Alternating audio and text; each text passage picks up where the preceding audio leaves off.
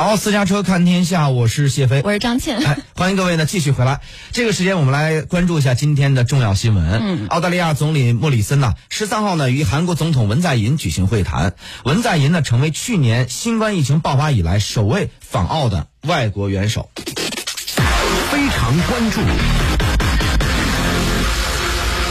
双方宣布呢，将两国关系正式提升为全面战略合作伙伴关系。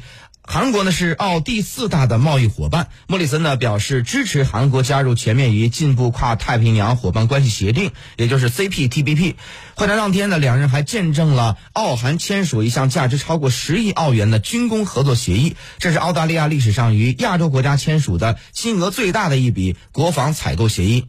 澳韩双方的这次高级别会晤信号不一般。在会后的新发布会上，虽然莫里森和文在寅两人均未主动提及中国，但记者的提问多次涉及中国问题，两人在回答中表现出明显的区别。确实啊，我们看到朝鲜日报报道表示呢，说在美英澳参与的这个外交抵制北京冬奥会问题上，文在寅在记者会上也是公开的划清界限，称韩国可没有这种考虑，也没有从包括美国在内的任何国家。收到要求，那报道称呢，莫里森在记者会上迂回施压文在寅，称对文总统呢一直以来美英澳三方的安全伙伴关系的支持表示感谢。文在寅呢以原则性的立场回应称。希望美英澳三方的安全伙伴关系和四方安全对话机制能够为印太地区的和平繁荣发挥建设性的作用。那莫里森在记者会上也是公开就台海问题来施压文在寅，也引发了很多国外媒体的关注。首先就是韩国的《朝鲜日报》，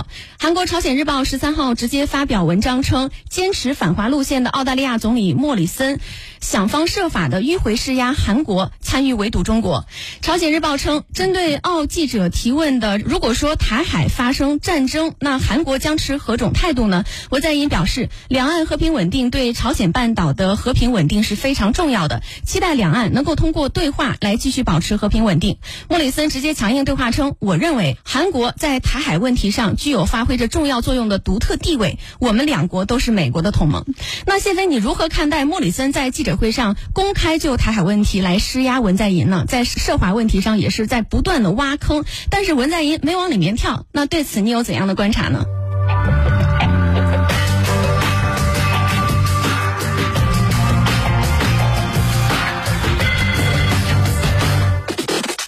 非常评论。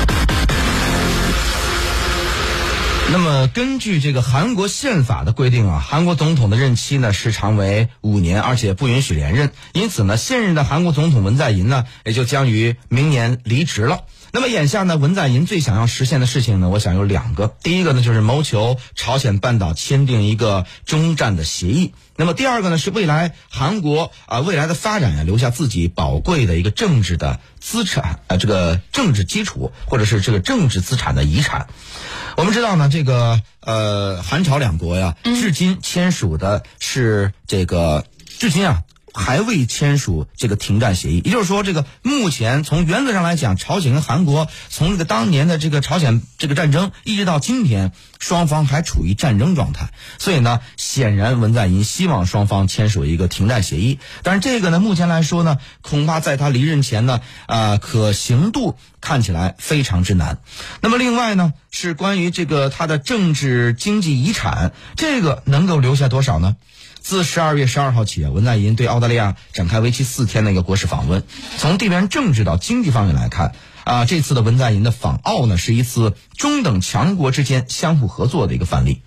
那么事实上呢，澳大利亚和韩国呢，在亚太地区啊，都算是规模较小，但是能量较大的国家。特别是在科技方面，韩国的科技力量呢是不容小觑的。那么这次呢，文在寅访问的这个澳大利亚呢，是韩国总统时隔十二年以来首次访问澳大利亚。而在文在寅抵澳的第二天呢，两国便签署了总价值约十亿澳元的军购大单，韩方呢将为啊这个澳方这澳军方啊制造自行榴弹炮以及相配套的这个弹药的运输车，两国呢还围绕着建立矿产供应链展开讨论。